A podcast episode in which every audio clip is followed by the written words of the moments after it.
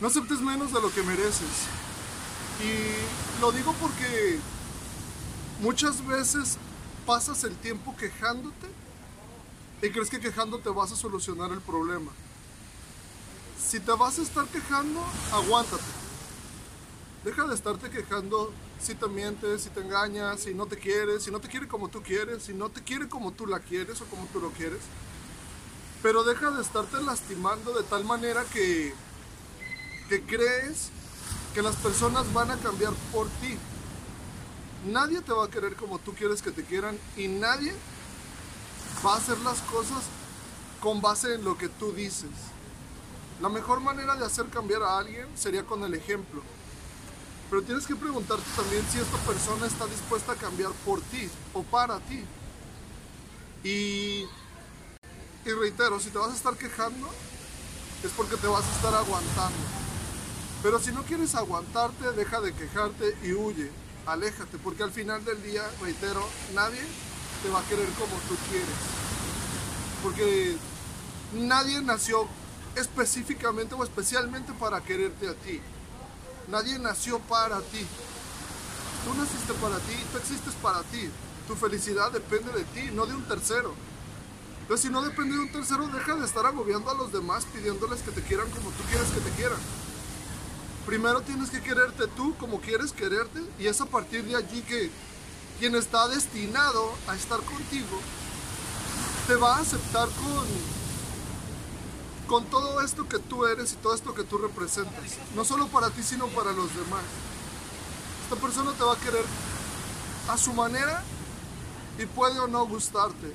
Pero reitero, si te vas a estar quejando, mejor aléjate, porque al final del día no hay gloria en eso. No hay gloria en buscar que alguien te quiera como tú quieres.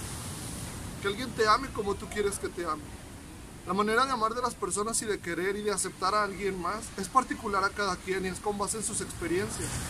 Es con base en lo que ellos saben y como alguien más les enseñó a amar.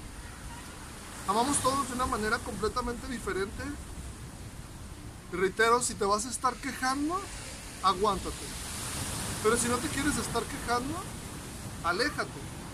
Sí, pero aléjate ya y hazlo por ti, hazlo para ti, hazlo por tú estar mejor no por demostrarle a alguien más cuánto vales. El valor de cada quien es personal.